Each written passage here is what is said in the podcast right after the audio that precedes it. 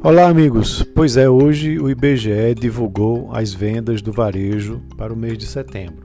Né? Essas vendas continuam no campo positivo, crescendo aí pelo quinto mês seguido, mas já apontando uma desaceleração aí nesse mês de setembro. Então, o comércio cresceu é, 0,6% na comparação com agosto né? e é, 7,3% em relação a setembro de 2019. Uh, ah, o IBGE também apresentou algumas revisões de dados, né, mostrando que os meses de agosto eh, e de julho tiveram um crescimento um pouco abaixo do que tinha sido divulgado antes.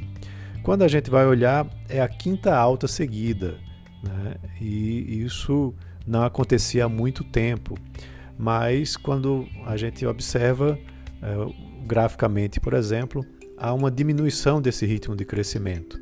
E essa desaceleração, de certa forma, é natural, representando aí uma acomodação. Até porque as quedas em março e abril foram muito expressivas.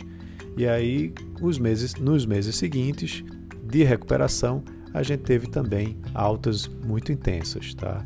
Então, essa desaceleração é como se a série estivesse voltando a uma certa normalidade. E isso tem, inclusive, um impacto na inflação. É, a inflação, é, que nos últimos meses apresentou uma aceleração, deve desacelerar à medida que as vendas no varejo se acomodem um pouco mais. Né? É importante a gente ver também que nem todas as atividades apresentaram crescimento agora. Das oito atividades pesquisadas, três apresentaram queda. Né? Tecido, vestuário, calçados, é, a parte de hipermercado, supermercado, produtos alimentícios e também outros artigos de uso pessoal e doméstico apresentaram queda.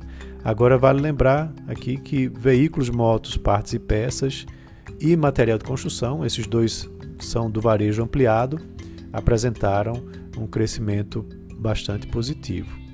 Quando você olha o terceiro trimestre como um todo, houve uma alta de 17,2%.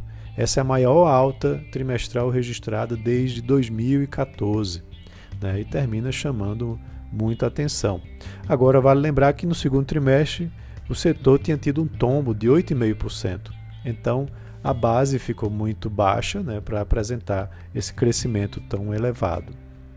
É, também, quando a gente vai olhar regionalmente, né, das 27 unidades de federação, 14 né, tiveram aumento nas suas vendas.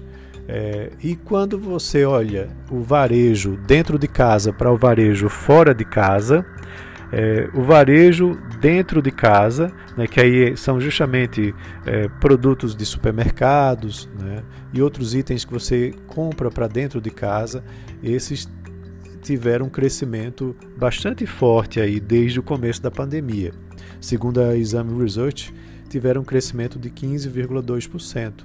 E quando você vai olhar o varejo fora de casa, esse ainda está precisando se recuperar, ainda está é, com um crescimento negativo de 3,3%, ou seja, uma queda de 3,3%.